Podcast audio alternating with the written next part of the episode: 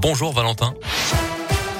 Bonjour Mickaël, bonjour à tous. À la une de l'actualité, il est mort pour la France dans l'accomplissement de sa mission. Un soldat a été tué au combat au Mali hier.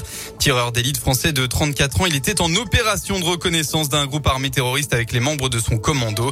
Il a malheureusement été touché par un tireur embusqué selon l'état-major des armées. Nouveau samedi de mobilisation anti-pass sanitaire en France. Environ 185 manifs sont de nouveau prévus aujourd'hui. C'est le 11e acte d'une mobilisation hebdomadaire en baisse depuis plusieurs semaines. Dans la région, plusieurs parcours à 14h devant la préfecture à Bourg-en-Bresse, place de Jaude à Clermont-Ferrand et enfin place du Bicentenaire à Saint-Étienne. Et puis ce week-end dans l'Ain, troisième édition du festival de BD Bulle en Bresse. Ça se passe à la salle des fêtes de Viria jusqu'à demain soir. 17 autrices et auteurs seront présents pour l'occasion avec exposition et ateliers. Ça se passe jusqu'à 18h30 ce soir et de 10h à 18h demain. Dans le reste de l'actu, les adhérents des Républicains sont invités à s'exprimer aujourd'hui pour définir la méthode qui sera retenue pour désigner le candidat à l'élection présidentielle. Une primaire ouverte à tous, un congrès réservé aux militants ou encore pas de primaire du tout. Les options divisent dans le parti de droite.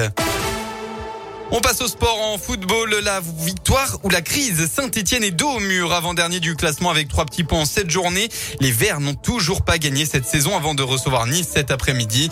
Une équipe entraînée par l'ancien coach providentiel des Verts, Christophe Galtier, qu'il faudra pourtant battre pour ne pas sombrer et relever un peu la tête dans ce championnat.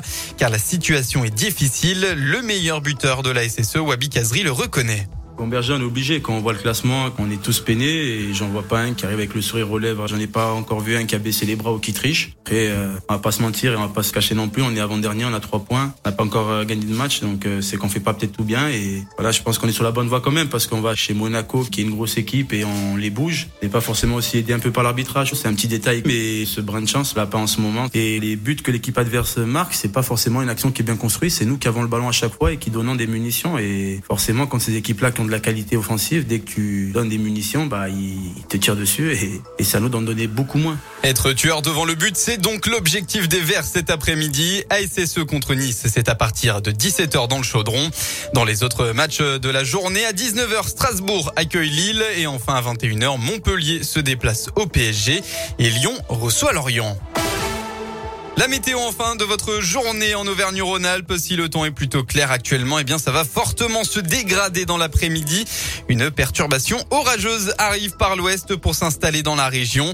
Les orages sont d'abord attendus dans le Puy-de-Dôme avec des averses localisées présentes aussi dans la Loire, la Haute-Loire ou dans l'Ain.